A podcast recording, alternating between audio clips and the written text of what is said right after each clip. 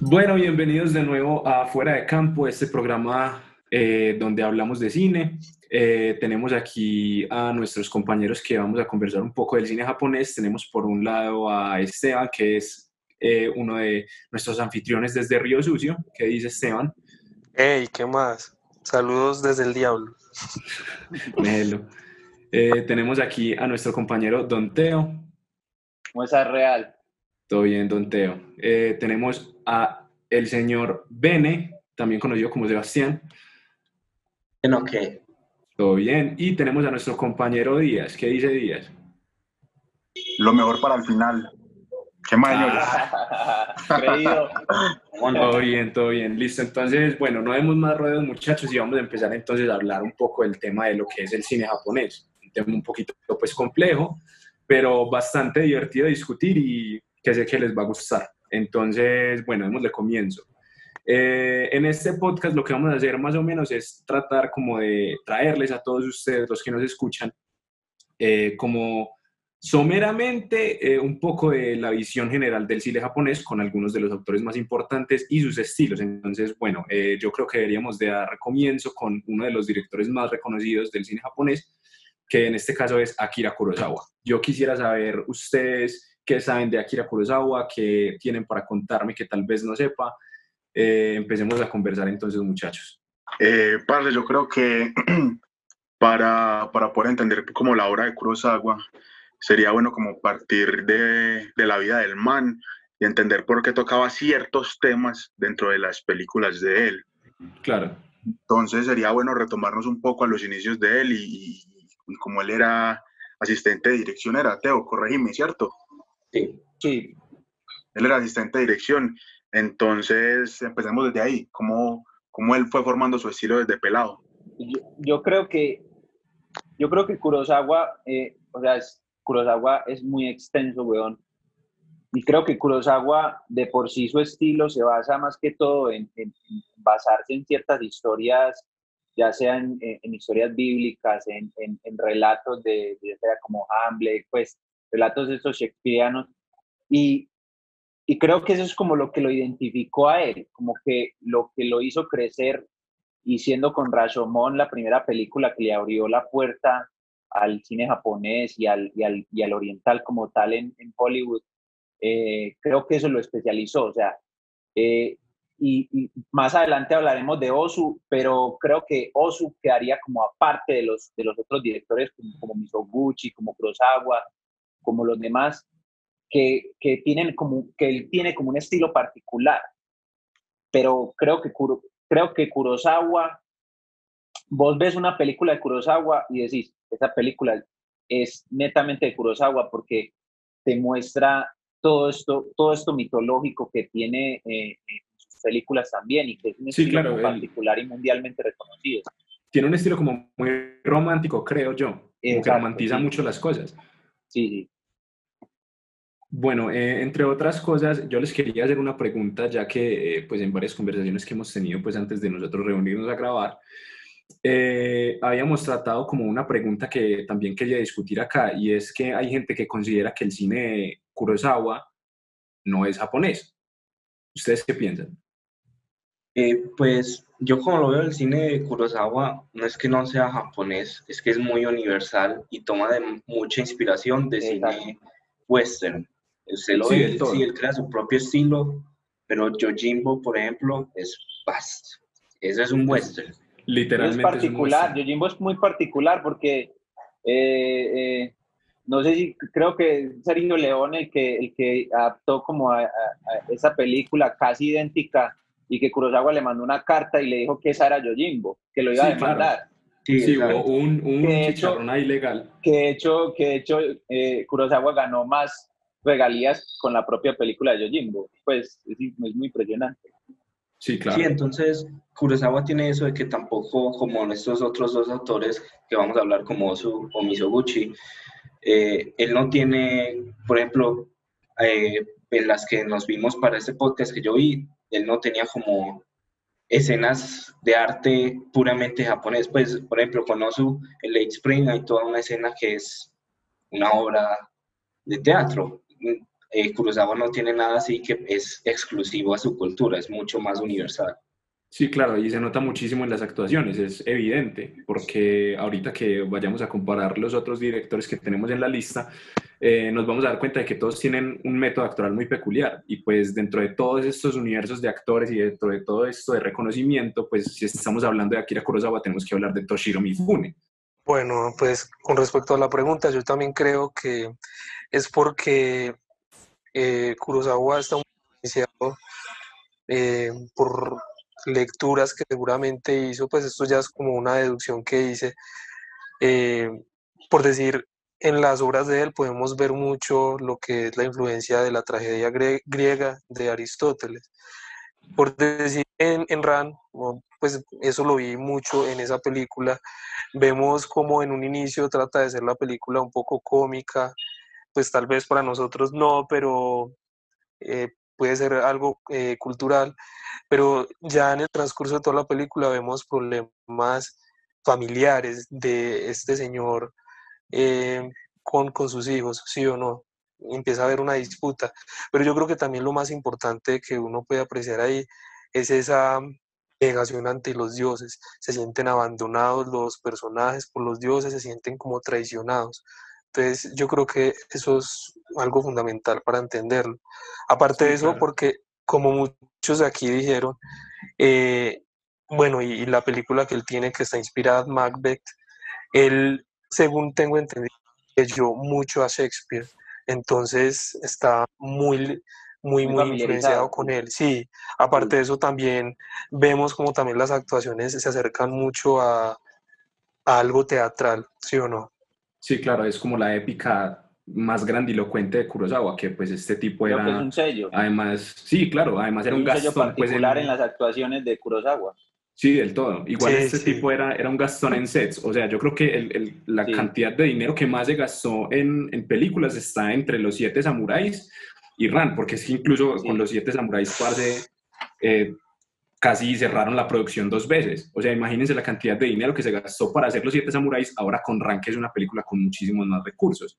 Yo eh, creo que, yo, qué pena, creo que le gana Ran, porque es que, bueno, no sé, no sé bien cómo serían los efectos, pero por decir, ahí queman unos castillos. Sí, claro. Y eso es muy impresionante, ¿no? Uf, bueno, ya. Sí, creo que eso, eso lo hizo, pues eso, para eso le valió su segundo Oscar a, a Kurosawa Además que, como, como yo le decía a Díaz que estábamos hablando esta semana, es un director muy, muy polifacético porque te puede ofrecer un, un drama de guerra como Ran, te puede ofrecer algo drama, drama como Vivir, te puede ofrecer algo como Perro Rabioso, que es un thriller. Entonces, es como, como que se mueve tanto y como lo decía el Ben, es muy universal, o sea, trata como de, de que su cine no sea como concentración de una sola, en una sola parte, sino que trata como que todo el mundo se sienta como identificado. Sí, claro, con rasgos obviamente de muy propios de Japón. Eh, Díaz, ¿qué me ibas a decir? Parce, es que sí, lo, lo, que dice el Teo. De hecho, hay una, hay una entrevista en, este, en el que el marica de Kurosawa, Parce, eh, le dicen como que venga, un, de un consejo para los realizadores jóvenes. Y el man dice que lo más importante es leer y leer y leer y leer y leer. Entonces yo creo que el man era un lector empernido como un berraco. Entonces yo creo que de ahí es donde sale ese, e, e, el, ser tan polifacético, huevón. Entonces él decía como que hay que leer y, escriba. Y leer. Claro, es que, vale, vale, vale, plata el libro, pero pues escribís el guion y no te vale cinco pesos. Entonces hace eso y ahí manejas muchos estilos. Es verdad. Claro, parce, yo creo que la lectura es supremamente importante, pues, como para cualquier persona que quiera crear, porque a fin de cuentas por ahí dicen que todo está inventado. Y pues leer de ese tipo de ejemplos, pues, obviamente ayuda a nutrir muchísimo una historia. Bueno, eh, siguiendo con la línea de Kurosawa, habíamos hablado ahorita, o por lo menos yo toqué el tema de Toshiro Mifune, que es como el actor fetiche de Kurosawa. O sea, para mí Toshiro Mifune es el samurái por excelencia. Eh, quiero saber ustedes qué piensan eh, al respecto de este señor. Pues para mí sí, es un actor de la verga. Sí, la verdad. Ese marica es como el espíritu de muchas de las películas de él. Usted ve Ángel Ebrio y esa película no sería nada sin él. Y de hecho, eso fue algo que al principio el énfasis estaba mucho en el doctor pero después viendo a Mifune empezaron a ponerle más escenas al personaje Yakuza de, de Mifune y sí, por ejemplo, Yojimbo se basa completamente en su carisma, Trono de Sangre, Siete Samuráis, él es como, cada vez que está ahí, él, él es el espíritu de esas películas. ¿Qué dice Esteban? A mí una película que me parece muy, eh, pues, curiosa, por así decirlo, es Sanjuro. Bueno, o como se diga. Sí, la secuela de Yojimbo, sí, sí, sí. Sí, pero es que de por sí vemos al samurái, que es alguien serio, que habla super, supremamente duro, y es como todo opuesto, ¿sí o no? Pero acá vemos un samurái totalmente distinto, que es como más bien perezoso, tirado, relajado, pero no deja de ser hábil, inteligente, ¿sí o no?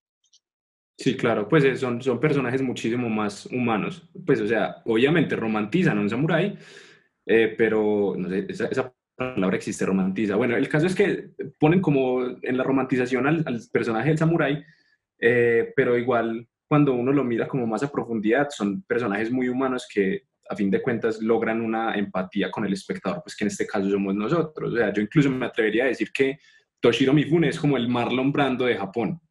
No sé si la comparación sea muy loca, pues, pero eso es lo que yo veo dentro, de, dentro de estos films.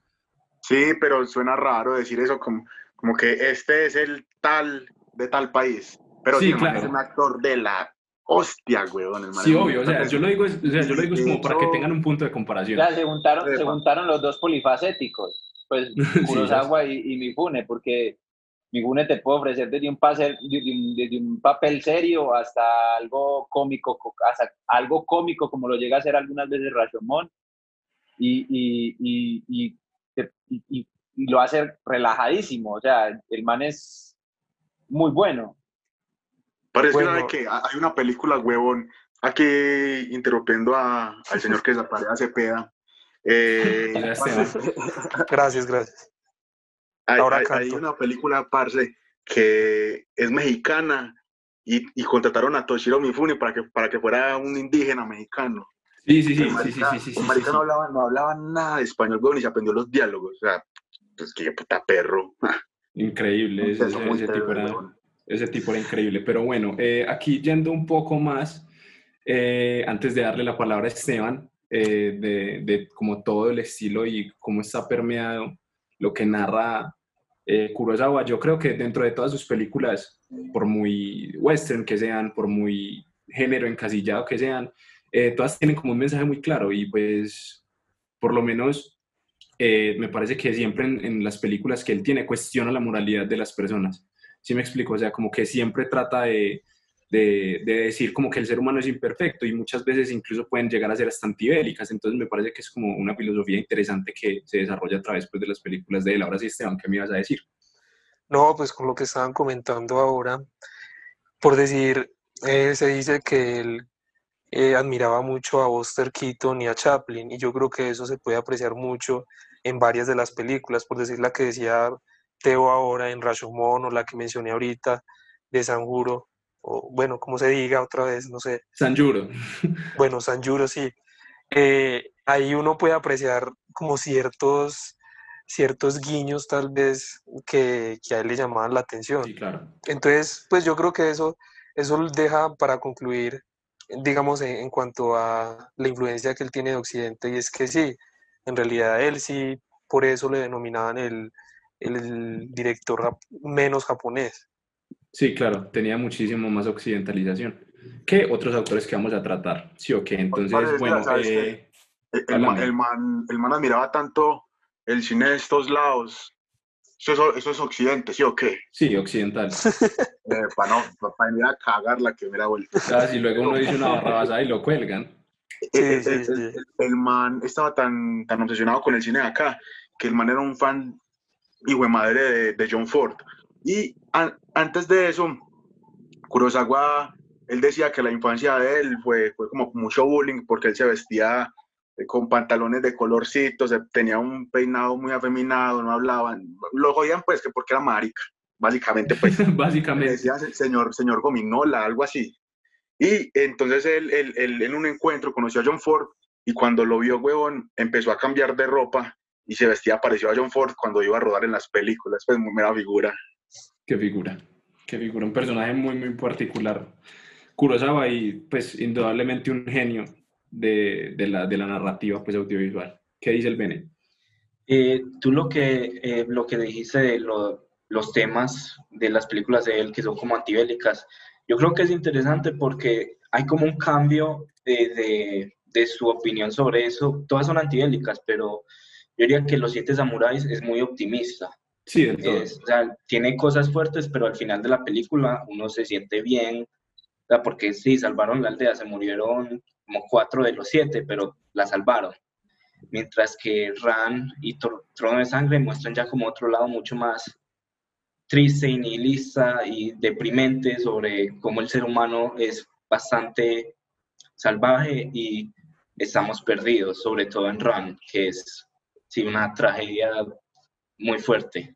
Paréntesis, eh, parce, en Ran, maldita sea, o sea, la, la vieja que, que, que, manipula, coño, la odio, la odio con mi vida. Bueno, fin de paréntesis ya.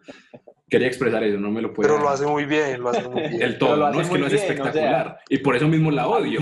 Ahí, es, ahí, es, ahí se puede tomar como, como, como la fe fatal también, ¿no? Sí, claro, del todo. Esa es la imagen de fe fatal. Bueno, eh, yo creo que ya para clausurar a, a Kurosawa, eh, dejamos esto hasta acá y pasamos a otro director muy, muy interesante que es Kenji Mizoguchi, ¿cierto? Eh, en lo personal me parece que es un creador de drama del carajo y eh, alguien que tiene un manejo del lenguaje audiovisual magistral. ¿Ustedes qué creen? Yo quiero escuchar su es el amor, el, Es el amor de día. ¿Qué? No, no, no, a ver. no. Ah, yo, mi, mi, mi, amor, sos bosteo. Uh. no, no, perro, Tranquilo, tranquilo. Buscando información de, de Misoguchi Parce, me encontré algo muy, muy peculiar, huevón, y es que él tiene unas tomas muy largas, ¿cierto? Y uno, uno piensa, bueno, de, debe ser su estilo, que es algo muy contemplativo, pero el man decía que la principal razón por la que él hacía las tomas tan largas era porque él odiaba el montaje. A él le parecía que, que, que el montaje de, de, de, construía el cine, que no tenía sentido coger pedacitos, o sea, que no tenía sentido una escena, rodarla en pedazos y pegarlas porque eso mataba la, la emoción. Entonces, pues me, parece muy peculiar eso, que no lo dice cualquier bobo, es Misoguchi, el man habla desde lo alto, pues. Sí, claro, ¿no? Y sabe que yo comprendo la, la razón, porque si miramos al superintendente Sancho Parce, el, o sea, la manera, la manera de crear emotividad en esas tomas tan largas, o sea, para que no solamente se sostuviera la actuación, sino para que el sentimiento en general y la vibra y la atmósfera se mantuvieran, parce, me parece que es brutal. O sea, el tipo Además, es un creador de, de drama genial. Los fuera de, en, en, en, en, el Intendente Sancho también son impresionantes, porque cuando yo me la vi, eh, el, cuando le van a cortar los talones a la, a la madre de, de, de, los dos, de, los dos, de los dos hijos pues de los dos de sí. las dos de los dos personajes pues o sea in, inmediatamente me dio como un calambre o sea pero es que es impresionante porque porque te hace como o, o, o sea el, el, director utiliza también muy poca banda sonora o sea es muy particular porque te atrapas con el silencio entonces ese silencio hace que sea mucho más impresionante que fuera de campo Sí, claro, del todo. O sea, por eso te digo, el tipo tiene un manejo magistral del lenguaje audiovisual. ¿Qué dice Esteban? Bueno, eh, pues ya como dato que traigo aquí, él cuando estaba muy niño, pues su, su, familia tenía un negocio y el negocio pues fue un fracaso total. Entonces él tenía una hermana y su papá como por tratar de solventar las deudas que tenía y todo, la vendió a una casa de geishas.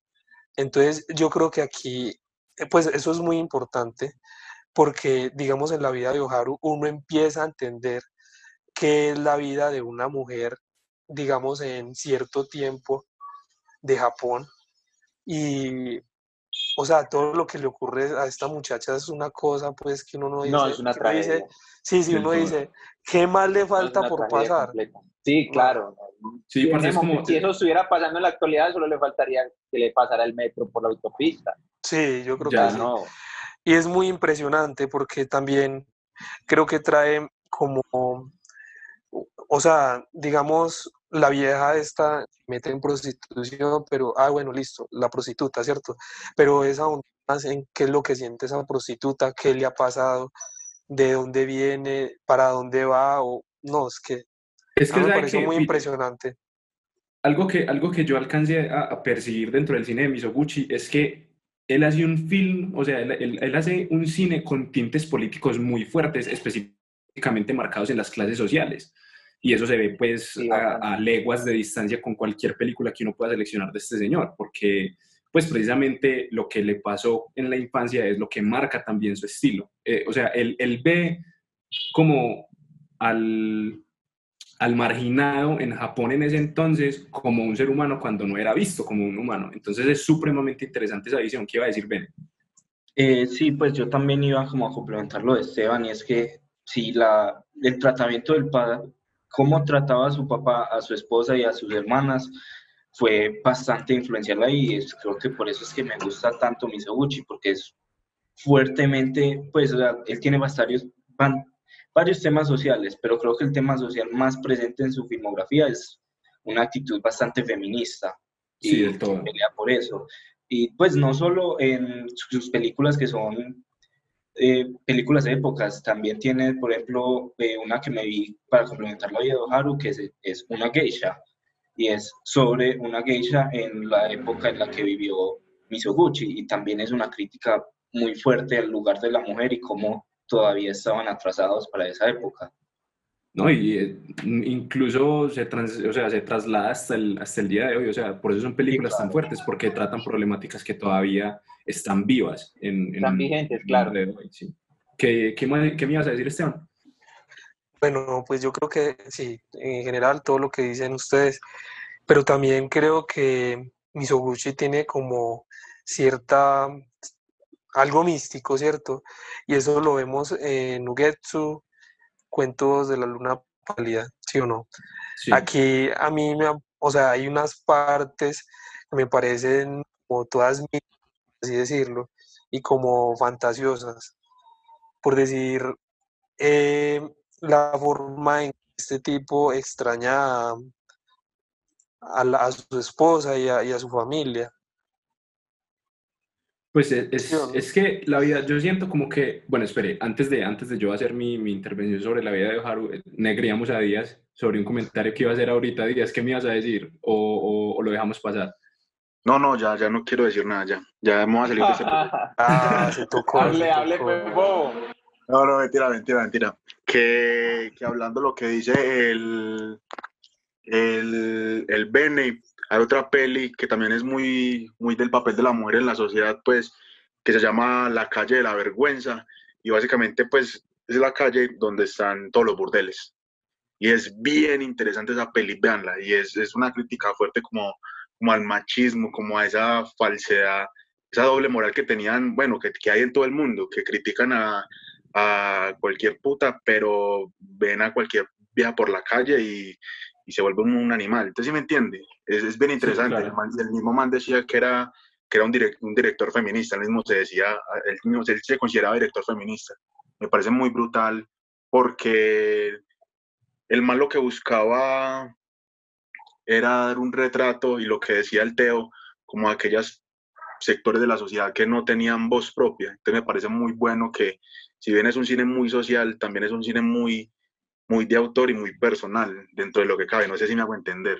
Sí, claro, o sea, a pesar de que es tiene tintes muy políticos, es excesivamente entretenido, o sea, te, te mete en el cuento. Entonces, si alguien, pues, de los que nos escuchan, eh, quiere alguna vez explorar con algún, con algún director japonés, pues ya saben que Misokuchi es muy buena opción. Teban, ¿qué me ibas a decir? Eh, que por decir, pues ya otro dato, que tengo es que él también, o sea, yo creo que estos tres directores tienen como actores y actrices fetiche. Aquí él tiene una que se llama Isuzu Llamada y actuó, que también actuó en Trono de Sangre. Pues yo no la vi, pero por lo que estuve consultando, ahí aparece. No sé si ustedes se acuerdan ahí de, la tipa esta. Eh, eh, espere, me la es, es que yo tengo como la información cruzada porque me quedé mucho con la imagen de, de la protagonista de, de Cuentos de la Luna Pálida. ¿Es la misma? No, yo creo que no. Yo creo, la, estaban hablando la, la de, de Ugetsu que está en Trono de Sangre, ¿cierto? Sí. Sí, sí, yo también cuando me vi Ugetsu, yo, yo también pillé como ese, yo esto yo la he visto en algún lado y claro, la recordé en esa otra película que es una chimba película. Mel. Eh, eh, bueno, estamos hablando sobre la luna pálida. Listo. Eh, yo iba a decir algo sobre la luna pálida. Y es que me parece que esa película de Mizoguchi es como la, como la más distinta entre todas. O sea, como la, la que, la que es como más, lo que decía Esteban anteriormente, como de misterio, como de fantasía, donde hay cosas un poco más mitológicas de Japón como tal. ustedes, sí, fantasmas, que eso fue un twist que no me lo esperaba. Esteban. Bueno, pues sí, con lo que hablaba anteriormente, a mí me pareció muy, muy novedoso y muy sutil eh, esa forma en que este pues el, el protagonista se acuerda de su mujer y es con las telas. Cuando él va a comprar unas telas, él siempre, como que siempre que va a vender sus vasijas, bueno, todas sus, cosas, ¿sí o no? Eh, cuando va al mercado, compra comida y también le lleva como un regalito a la esposa y muchas veces eh, son telas. Sí, y lo vemos, sí, y lo vemos en el mercado a él como preguntando por una tela y cogiéndola cuando aparece la esposa de él, me parece además es un flashback, es un flashback muy bonito, o sea, es una manera muy bonita de meter un flashback. Sí, del todo. Exacto. Y el final, pues ni decir, el final, pues es, el niño como aparece, aunque bueno, no nos adelantemos, digamos, con lo que lo de las ánimas. pero es muy, pero es muy peculiar lo que dice Esteban, porque lo que decía Real ahorita, que, que, que pese a que tenía estas tomas largas, el hombre sabía dónde meter cada fragmento. O sea, si nos das un fuera de campo que con el silencio te atrapa, aquí te da un flashback en Cuentos de la Luna Pálida que está muy bien construido, que está muy bien, eh, eh, que le orma muy bien a, toda la historia, porque es un hombre que está en decadencia, que la anima, como, como se le puede decir, no sé si es, es correcto. Sí, yo creo que sí. Eh, como que les, le está chupando su vitalidad.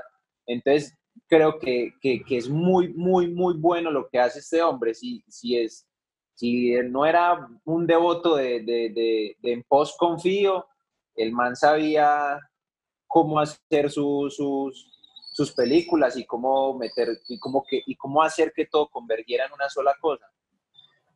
Sí, yo creo que hablando sobre cómo sí es verdad que Juguetsu es bastante diferente a las otras que vimos para este, sí tiene, es bastante similar en otras cosas, como sigue teniendo mucho de la vida personal de él. Por es una adaptación a un cuento, sí, pero creo que lo que lo llevó a hacerla, pues especulando yo, puede ser sus propias experiencias. Por ejemplo, es más como la vida personal. Esteban mencionó que, se, que sus papás se metieron en un negocio y se les cayó y perdieron todo. Se metieron en ese negocio en medio de la guerra y fue a través de la guerra que iban a hacer mucho más plata y se les cayó y también todo ese enfoque de las telas de kimonos que yo creo que pues no solo en Ugetsu, está en casi todas sus películas. Él también llegó a cierta, eh, cuando era joven, llegó a diseñar kimonos. Creo que eso es algo que también, por eso tienen como cierto énfasis en sus películas. Sí, claro, es muy significativo para el autor, más en este cine que es muy propio de él. Eh, bueno, eh, yo creo que concluimos pues con lo que es Kenji Mizoguchi, además, real, antes de que terminemos, además que mira, que mirábamos, vamos en, en, en, estilos particulares. Kurosawa, que es un estilo como más enmarcado a lo, a lo que va al más mundial, y Misoguchi, que no tradiciona como todavía sus ideales y que va como más arraigado a, su, a sus vivencias y a sus temas más personales pese a que esté basado en, en, cuento o en lo que sea, le da su toque personal. O sea, que mira que, son, que vamos como en, como en las ramas. Sí, claro, o sea, son, son, es que eso es lo que me parece tan interesante, parte de analizar el cine japonés desde sus autores, que todos tienen una visión muy distinta de lo que era Japón en ese entonces. Entonces, eh, ver estas películas de estos autores tan diferentes, tan polifacéticos, nos permite a nosotros conocer un poco más sobre lo que verdaderamente era Japón, porque pues, parece nosotros desde este lado del mundo pues no tenemos ni idea. Y creo que el cine es una manera muy bonita de conocer otras culturas y pues en este caso eh, es conocer a Japón. Eh, bueno, pasando de autor, seguimos con Yasuhiro Ozu, que también es un autor bien interesante, es muy, muy, muy particular su forma de narrar. Yo quiero eh, escuchar el punto de vista de alguno de ustedes. Yo quisiera hablar de, antes de empezar a hablar de los temas de, de, de Osu, quiero hablar de algo muy particular que me parece que le pasó a él en su vida personal, que, que influyó mucho su obra. Resulta que él empezó eh, haciendo películas eh, mudas, ¿cierto? Eh, hizo muchas y eran comedias, eran dramas, pero muy, muy light, muy suaves. Y eh, él llegó a, llegó a ser en ese tiempo uno, de, los, de, los, directores más reconocidos pues, y aclamados de Japón. Pero, bailas, la Segunda Guerra Mundial empezó. Y en el, empezó en el, en, el 36 a él lo, lo, lo, llamaron al ejército y en el 39 estalló la Segunda Guerra Mundial. Tuvo que pelear en la Segunda Guerra Mundial terminó siendo, terminó siendo un prisionero de guerra, huevón, de los ingleses, primera vuelta. Entonces, cuando el man ya volvió a Japón, se planteó otra cosa como que, hey, yo por qué puta estoy haciendo unas películas que en realidad no llevan a nada, si en realidad vamos a explorar, es el ser humano y el núcleo como tal, y el núcleo que, que forma los seres humanos es la familia, que es de los principales temas que tiene Osu. Y me parece muy interesante que el marica empieza con películas, digamos así, por así decirlo de cierta manera, como muy olvidables, pero luego de lo que le pasa que me da vuelta la guerra y empieza ya a, a, a, cerrarse más en los temas. Sí, claro, no es que yo creo que, parce, vivir uno como prisionero de guerra lo pone a pensar en muchas cosas, o sea, como comerse esa cantidad de basura, eh, lo lleva pues como a, cuestionarse su, su, su, propia visión del mundo, que a fin de cuentas que a fin de cuentas el cineasta lo que hace es plasmar lo que ve.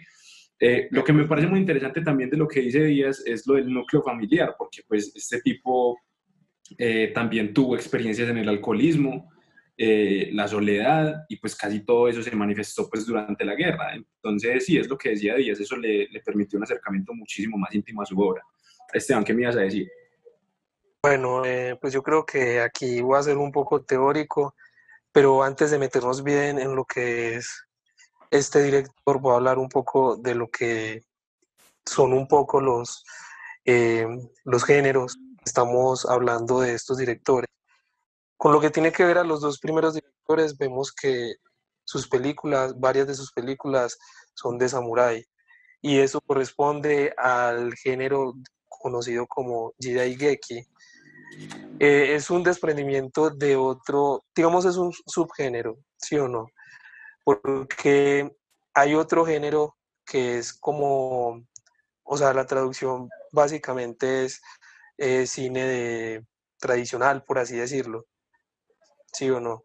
Entonces, em, ya con lo que estamos hablando de Osu, aquí vemos un, cine totalmente distinto, distinto. Aquí no vemos un cine de samuráis ni ni así como tan épicos, por así decirlo.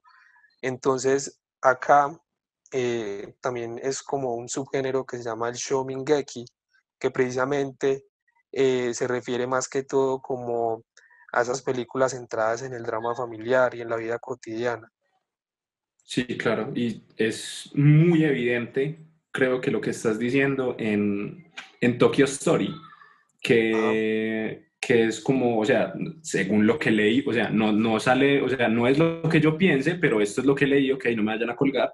Eh, dicen que Tokyo Story fue escogida como la mejor película de la historia por una votación de 385 directores, entre ellos Woody Allen, Scorsese, Coppola, Tarantino. Entonces, a raíz de eso, a raíz de estas afirmaciones tan controversiales, yo quisiera saber, ¿ustedes están de acuerdo? Yo, yo quería añadir algo antes de que hable el Bene, y es que si bien lo que decía Díaz, que el hombre empezó como con, con esos tintes de humor y toda esta cosa, después de que estalla la guerra y después de que se acaba, creo que el hombre lo que le dio más que su salto a la fama fue esta pelea que tuvo con, el otro, con otro director siendo su asistente. La historia básicamente fue que eh, estaban, tenían un hambre tremenda y, y, y, Osu era asistente pues de ese director y estaban pues en el estudio y ya iban a comer y entonces el director se le metió y le dijo que los asistentes eran los últimos que deberían comer, que los primeros eran las cabezas y el hombre se lió a puños con, con ese director y, y, el, y, el, y el director del estudio que, les, que se los estaba rentando, alquilando, no sé cómo es, eh, vio como potencial en él, como que tenía como esta envergadura de líder y, y, y de todo, que, que, lo acogió y eso fue como lo que, lo que hizo que, que Osu fue como que hiciera ese salto como allá ser director y que todas sus historias como guionista pues convergieran como en, en todo esto que estamos hablando. Es decir, darse los puños funciona perfectamente para llegar al éxito. Pero hazlo, en, este, en, hazlo en, en, la actualidad y verás lo que te pasa. Obviamente. los, traques, los traques, que respeten. Ven, ¿qué ibas a decir? ¿Qué ibas a decir? Ah, Seba. Eh, sí. Ah, bueno. Ah, bueno. eh, como dato curioso, tenemos que él empezó como ayudante de foto y yo creo que eso va a ser muy influyente en todas las películas de él. Porque, por decir algo, y es que él maneja un ángulo de cámara muy bajo. Y eso salió fue porque quisieron poner por cosas técnicas la cámara en un trípode de, un recipiente como de, de, arroz, ¿sí o no? Como para que no se les enredara ahí los cables y todo. Entonces, desde ahí a él le empezó a gustar y lo dejó así. Aparte de eso, también creo que se sitúa mucho en cómo eh, están todos los japoneses de por sí en el interior de las habitaciones, que son sentados en el piso. Entonces, digamos que la cámara está casi al nivel de los personajes. Sí, claro. Bene, ¿qué me vas a decir?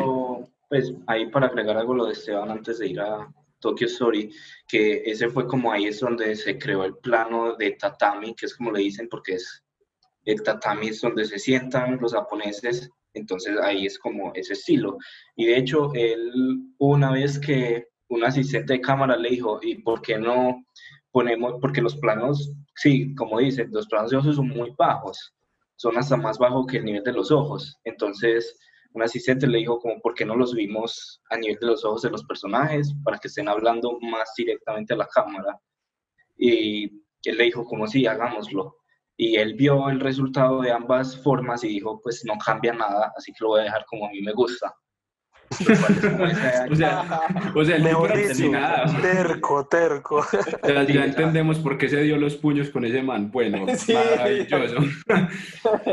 bueno, eh, llegando ya un poco más a lo que es eh, Tokyo Story, pues que es, es como este super drama familiar re trágico que te deja con un sinsabor maluco en la boca porque siento como que las películas de Osu también te, te dicen como, hey, ¿sabes qué? ¿Esperabas que esto era un final feliz? Pues no, esta es la vida real, no todo termina tan sí, además, crees. además ahí en esa película particular real que hablas, es muy impresionante como el desprecio de los hijos apenas muere la madre. O sea, mira que, que, que, la hija apenas, o sea, no lleva ni, ni medio día de luto y ella ya está reclamando cosas de la madre, o sea, es, muy impresionante. Qué piroa, ¿no? O sea, está reclamando cosas de la madre. O sea, no, es además, además, el talento de Osu tan impresionante porque pues nunca tuvo como una relación formal así de casamiento ni nada. Y tener como este vínculo tan familiar del matrimonio, de, de la familia, de todos esos dramas que, ah, como te dije ahorita, mira que estamos escalando. Este es un director que particularmente sus dramas familiares es lo que lo representa, es su estilo y es lo que lo encasilla al hombre. Y lo hace muy bien, o sea, particularmente lo hace muy bien. Sí, es por eso, por eso le dicen que es como el director más japonés. Aparte de eso, bueno, ya que estamos hablando de las películas de él, eh, muchos dicen que él tiene una arquitectura de las casas japonesas supremamente identificado en sus películas. Y, y, él también decía que es que a él no le gustaba rodar en exteriores, o sea, a él le gustaba era esa intimidad en el hogar. Y claro, esos, o sea, han, han, han habido un montón de escritos en cuanto a esa arquitectura que él refleja en sus películas. Además, mira que eh, te encuadra muy bien algo. Mira que esa escena potente de cuando la madre muere en, en, Tokyo, Story, en Tokyo Story, mira que te encuadra cuatro personajes y te los encuadra muy bien. No sé si, no sé si recuerdan esa parte cuando, cuando le preguntan a, a, a la cuñada por el padre y ella va a buscarlo, que inmediatamente viene la otra hija y se sienta en el mismo lugar donde estaba la cuñada. Y, te, y queda exactamente el mismo encuadre. El hijo mayor al el primer plano, la hija menor atrás, la mediana en segundo y el otro hijo al lado de la madre. O sea, mira, te encuadra cuatro personajes en el mismo recuadro y con, el, y con la misma visión de siempre. O sea, mira que es particular, tiene tanto estilo fotográfico como estilo propio en cuanto a los encuadres. Y en las historias, claro.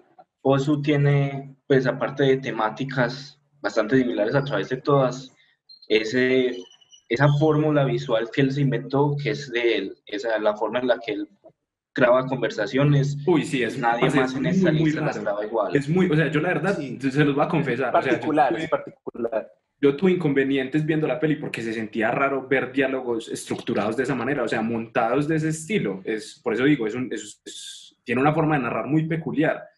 Y, y, lo, más, lo, más, lo más capo que me parece de este tipo es que aún así haciendo una narración con, con movimientos de cámara típicos, para la emotividad no se va nunca.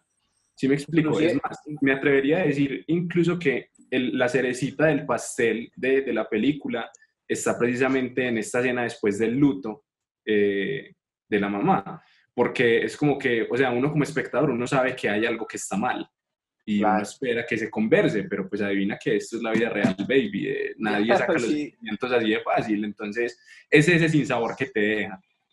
Además, mira que te, no sé, pues tengo, no sé si se podría decir que rompe un poco la cuarta pared también, por supuesto, que esos encuadres que, que, que, te ponen enfrente y que, es el, y que es el propio personaje hablándote a vos, o sea, también trata como de que el propio espectador se inmiscuye en la historia, o sea, te habla a vos también. O sea, al hablarte a vos, o sea, es que esto también te puede pasar a vos, o te puede estar pasando a vos, o sea, es y, y, lo mantiene a lo largo de, de, la película, o sea, no es esporádicamente, no es que te lo ponga una, dos, tres veces, se lo pone casi toda la película. Sí, es un sentimiento constante que atraviesa toda la narración, es demasiado brutal. Díaz, ¿qué, qué me ibas a decir? lo, que dice el Teo Parse me parece que es muy brutal en Tokyo Twilight. Me parece que la película, pues que de puta cinta, fue una película muy buena. Y, y, lo que dice el Teo Parse, que digamos que no, no, rompe la cuarta pared, pero uno sí siente que el personaje le está hablando directamente a uno, como que, hey, pilas, parcero, pilas. Y es muy bueno eso. Sí, sí, es como atento al espectador. Bueno, eh, pues yo creo que entre otras cosas que comparten estos directores es que todos tres como que tenían ciertos, como dije anteriormente, eh, actores y actrices.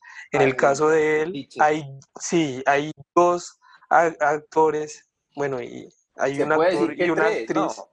Sí, se puede decir que tres, pero es que estos dos me parecen muy particulares. Sí, porque es que tienen un carisma, o sea, yo digo que como persona, no, pues obviamente uno no tiene forma de conocerlos, pero como persona se les ve un carisma en la forma en que sonríen, se expresan.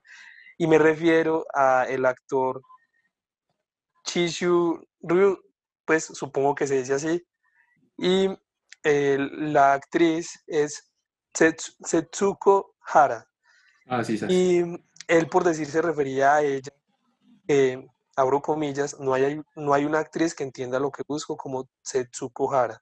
Su gama expresiva es restringida, pero es un tipo de actriz cortada a medida para determinados papeles y eso los desarrolla hasta el último detalle. Pero digamos que eh, Tokyo Story uno ve muy simpática a esta mujer, ¿sí o no? Cómo actúa. Pero ya digamos en otra película. ¿Qué? El dilema que tiene esa mujer por dentro entre Tokyo Story. Sí, sí, sí, sí. Pero otra película en la que ya, digamos, cambia mucho ese sonante en que ella, de por sí uno la ve, es en que Crepúsculo en Tokio. Allí ella es más, como más seria, por así decirlo. Un poco más serio, sí. Y entonces yo digo que esa, digamos, esa forma simpática de ella que uno había visto anteriormente, todo eso es trabajo de dirección. Obviamente ella es así, pero todo eso es un trabajo de dirección. Y también uno lo ve en, en este señor, que, que, como digo, pues casi siempre aparece en las películas de él. Él también ya se ve como más pensativo, más reflexivo, preocupado.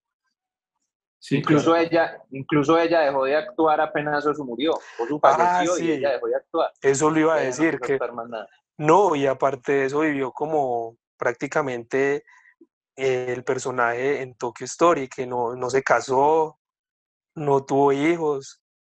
Sí, ella, ella murió, que no, no tan vieja.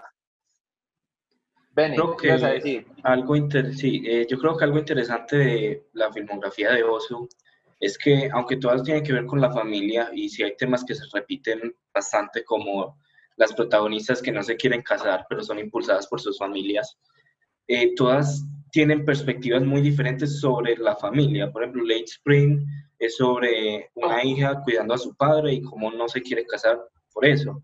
Eh, Tokyo Story sobre los abuelos y cómo reaccionan a sus hijos, cómo están ahí y esa, como ese choque.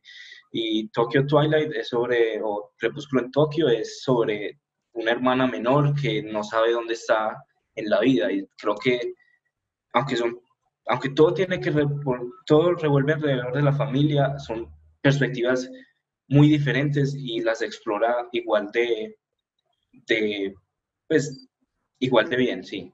Eh, les pregunto, ay, qué pena, o bueno, eh, voy a preguntar solamente, pero me responden. ¿Ustedes qué piensan de esa mamá en, en esta película de él que es Crepúsculo en Tokio. Es que esa mamá me, me, dejó como tan pensativo, hombre. ¿Pensativo en qué sentido? No, hágale, Díaz, ahorita les digo. yo, el único problema que tuve con esa fue que yo dije, hmm, tan joven, y como que la mamá de esta, ese fue el único problema que yo tuve, como que no me terminé de creer que, que ella en realidad fuera la mamá de las demás, no por la actuación, sino por, porque la ve muy joven. en Crepúsculo en hmm". Tokio. Sí, yo sentí esa, esa, vuelta, que de mm, pronto era muy joven. Eso fue lo que me generó más como conflicto, como que... Hmm. Bueno, pero esperen, ustedes, ustedes, ustedes ignoraron una, una pregunta que yo hice que fue controversial. Y es, según estas afirmaciones que se hicieron de que fue escogida la mejor película de la historia, ¿ustedes ven esta como la mejor película de la historia? No. Pues Tokyo pues Story, hablando de Tokyo Story. No, o sea, de pronto. lo mejor que vimos. O sea, de pronto para el circuito oriental, quizá. Y un solo quizá. Pero la mejor película en la historia global. Difícil, ¿cierto? Bueno, muy complicado, pero mucho, entonces poniendo esta pregunta. Porque como Dios se pueden decir que Tokyo Twilight, como otro te puede decir El Padrino, como otro te puede decir eh, el tiburón de Spielberg, como otro te puede decir otras, ¿me entiendes? Entonces es complicado, complicado. Sí, claro. Eh, bueno, entonces yo poniendo esta pregunta sobre la mesa, ya que estamos hablando de cine japonés y de todos los autores que hemos visto, eh, ¿cuál creen ustedes, en lo personal, que es la mejor película en general de estos tres autores? Si ustedes una de estas películas, ¿cuál elegirían? Ah, fácil. perro, es que es muy complejo. el Benéis, qué fácil, ves, agrandado. No me parece. Es que cada uno tiene sus matices, sus temas. No, no, yo digo Creo que, es una pues, forma para mí es muy particular de escoger. Pues no, para mí, la vida de Oharu no hay competencia para nada, en nada, la verdad. No, no, yo creo que no. Pero real, real, escoger una película de los tres o una del de los tres en general. O sea, una de los tres en general, o sea, la que ustedes dijeran, parce, de, de, estos, de estos tres autores, con esta es la que me quedo, esta es la que me marcó.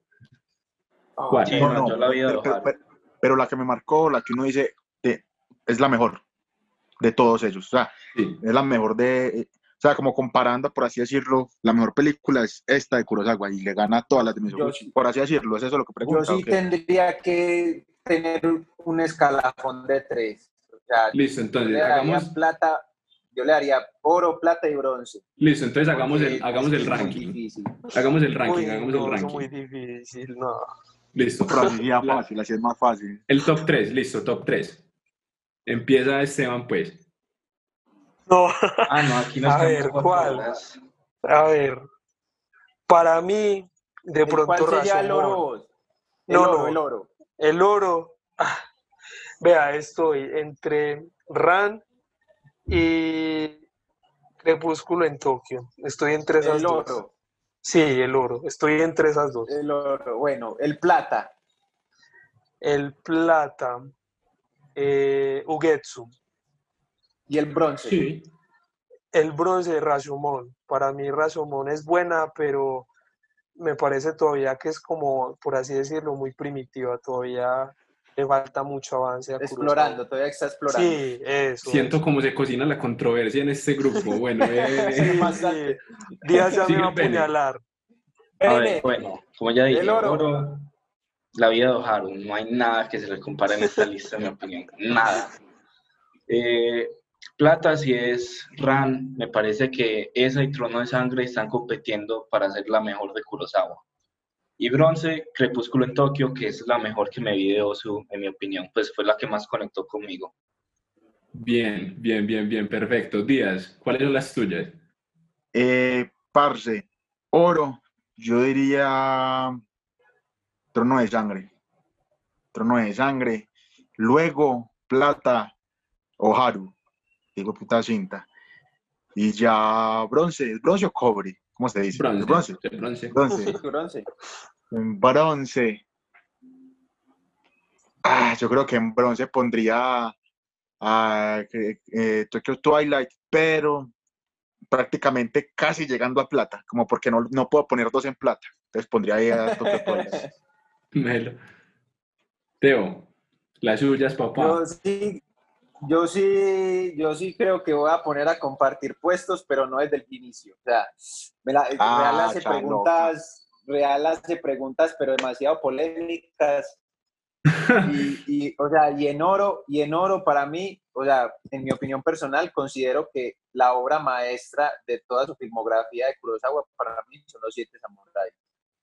Que es una película que, o sea, tiene esta línea y no baja ni sube, o sea, siempre, te, siempre está aquí, o sea, el guion está aquí, la, la, cinematografía está aquí y, todo converge en una sola cosa, la- las actuaciones, la- la- las locaciones, todo, o sea, entonces para mí creo que esa se llevaría el oro.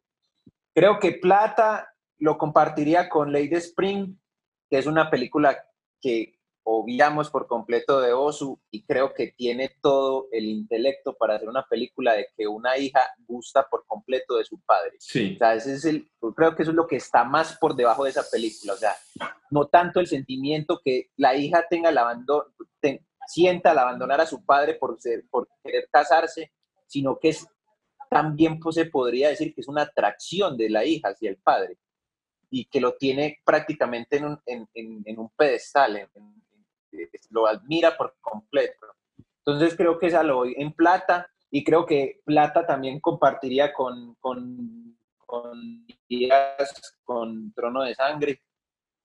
Y en bronce, eh, por no dejarla, porque siento que esa película conectó con mucho, mucho conmigo y fue, también generó un impacto, fue el Intendente Sancho. Brutal, brutal. Ey, Díaz, quiero ¿sabes? decir que, que te vi como, como queriendo decir algo con lo que estaba diciendo el Teo. Ahí estaba levantando la mano ahorita. Eh, parce, eh, no, no, pero espere, es que es algo que sí, qui- quiero hablar un poquitico de Late Spring, pero terminamos acá lo que, eh, lo que, en lo que veníamos para poder hablar de eso, que sí tiene cosas muy interesantes esa película. Listo. Eh, ¿Iba a decir algo más, Esteban? No, pues real, faltas vos. Bueno, voy yo. decinos. Oro, Voy yo, oro. ya, ya El les oro digo, de pues, Real. ya les digo, pues, me, me, me van a dar palo, ok, listo, bien. Eh. ¿Cuándo no le hemos dado palo a usted? Ah, eso sí no lo sé, weón. Bueno, eh, a ver, yo creo que el oro, en lo personal, pues el oro para mí se lo lleva es que esto es difícil. O sea, hice, la pregunta, hice, la pregunta, o sea, hice la pregunta y me eché a la boca del lobo solo. Bueno, no importa. Eh, y se quedó callado. Sí, sí, sí. Bueno, vea, entonces, ya, voy a colocar de oro. Yo sé que hay gente que no está de acuerdo, pero fue una película que tocó pues fibras y que, y que pues no sé, me parece que fue significativa como en cuanto a lo personal y fue para mí la oro, parce, a pesar de muchísimas cosas, es Tokyo Story. ¿Sí o qué? Eh, plata, yo plata sí lo tengo que compartir porque RAN me parece que es una cosa espectacular.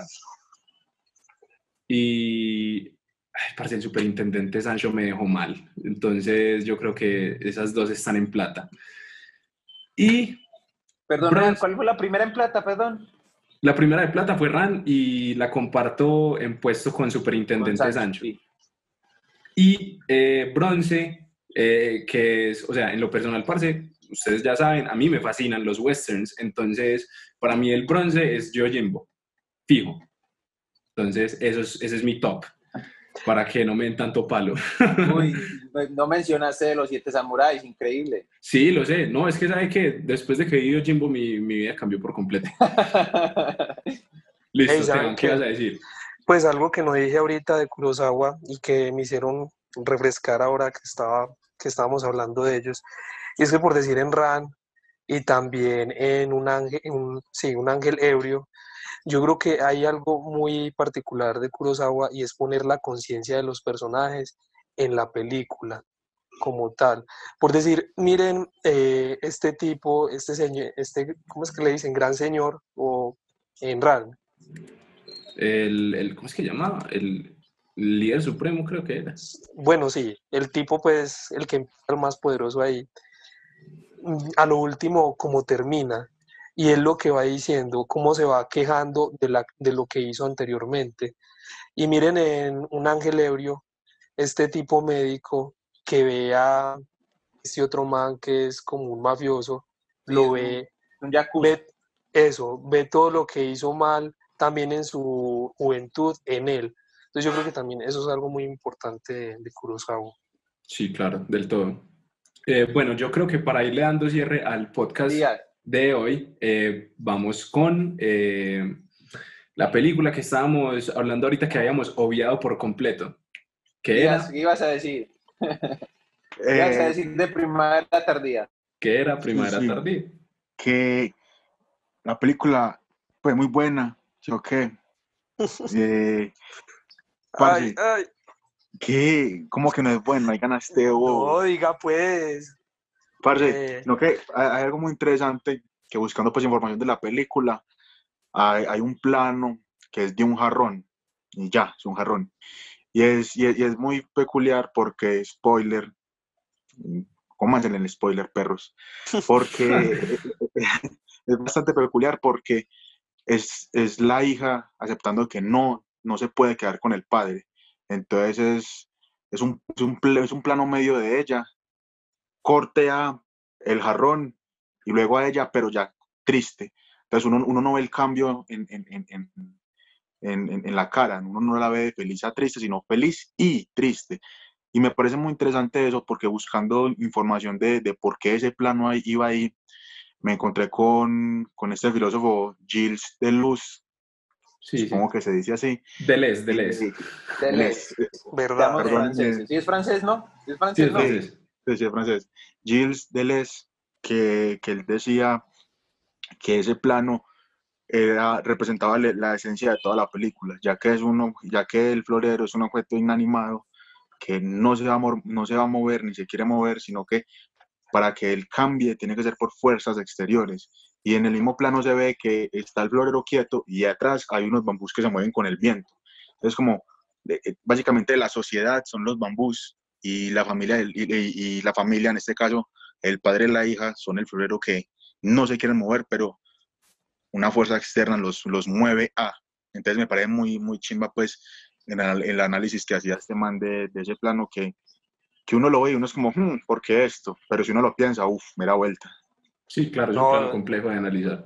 Es que yo creo que en todas las películas de estos directores que estamos hablando. A esa película te sorprende. ¿qué estabas diciendo? Eh, o sea, esto es como una invitación a todos los que nos escuchan, todos esos detalles que hablamos y muchos que se nos escapan. En esas películas hay un montón de cosas por ver. Y no solamente estos directores, porque obviamente hay muchos directores más que hicieron mucho cine. Nada más por decir, este director del que estamos hablando, cuando empezó su carrera, hizo de 5 a 7 películas anuales. ¿Cómo la ven, pues? ¿Quién, ¿Quién, le hace? Pero y, esa es otra pregunta. O sea, es que en ese tiempo se hacía mucho cine. Mira que Misoguchi nada más terminó con casi 100 películas. Sí, este tipo también hizo más de 40. Es muy brutal. Y hoy en día que o sea, mira que en ese tiempo te podían ofrecer mucha historia con tan pocos recursos, entre comillas, y mira que hoy, por más extravagante que sea la cosa, te ofrecen una completa mierda. O sea, por más extravagante, te ofrecen algo, una porquería que puede llegar a ser. Pues sí, algo hueco, algo hueco. Y mira que con tan pocos recursos esos genios lograron hacer, pues juntos, ¿cuánto? Los tres juntos, Como 300. Podrán, tener? Como 300, yo creo. Sí, casi medio millón de películas. Entonces, imagínate. ¿Teo qué? pues sí, les por exagerar, por exagerar, por exagerar. Pues casi, casi. Por exagerar, no. Y no es descabellado no, pensarlo. mucho. No es descabellado pensarlo. Porque entre cortos, entre películas, muy, buen puede llegar, muy bien puede llegar casi esa cifra. No, y lo otro es que, no, hasta puede que el Teo tenga mucha razón, porque es que muchas de las películas de estos tres directores y de ese tiempo se perdieron, son imposibles de, ver, o bueno, sí, aparte de eso, pues censuradas o están censuradas. porque lo otro hay que tener en cuenta es que con la ocupación de Estados Unidos, precisamente hubo mucha censura en cuanto a hacer el cine, ya después, eh, digamos, ese cine empezó otra vez a despertar, pero bueno. Sí, esa es la cosa, saben, pues. pasaron de, de censura eh, japonesa de ellos mismos a una censura americana con la ocupación americana, fue bastante complicado. Bueno, muchachos, eh, ustedes saben que ha sido un placer compartir con ustedes esta conversación tan interesante sobre cine japonés. Eh, muy buena. Sí, de verdad. Eh, espero pues que los que estén escuchando pues la disfruten igual que nosotros disfrutamos de hacerla. Y lo que nos faltó pues, sí, claro, o sea, faltó muchísima cosa. Eh, pero pues nada, eh, tratamos de abarcar como lo, lo, mayor posible para que todos puedan ir descubriendo pues como este mundo tan ajeno a nosotros que es el cine japonés. Entonces, bueno muchachos, ha sido un placer. Ya saben que si quieren ver eh, las películas y cómo se llaman a detalle. Eh, hay una lista en, Letterbo en Letterboxd, se los vamos a escribir por ahí, eh, para que puedan mirarlas y puedan verlas también ustedes por su cuenta. sin más ni menos, muchachos, esto ha sido fuera de campo. Adiós. nos hablamos. Un abrazo. Muy bien. Gracias, Esperamos que te haya gustado mucho este episodio. Si fue así, déjanos un like y un comentario. Suscríbete a nuestro canal y activa la campana para que sepas cada vez que montamos un nuevo episodio. Síguenos en nuestras redes.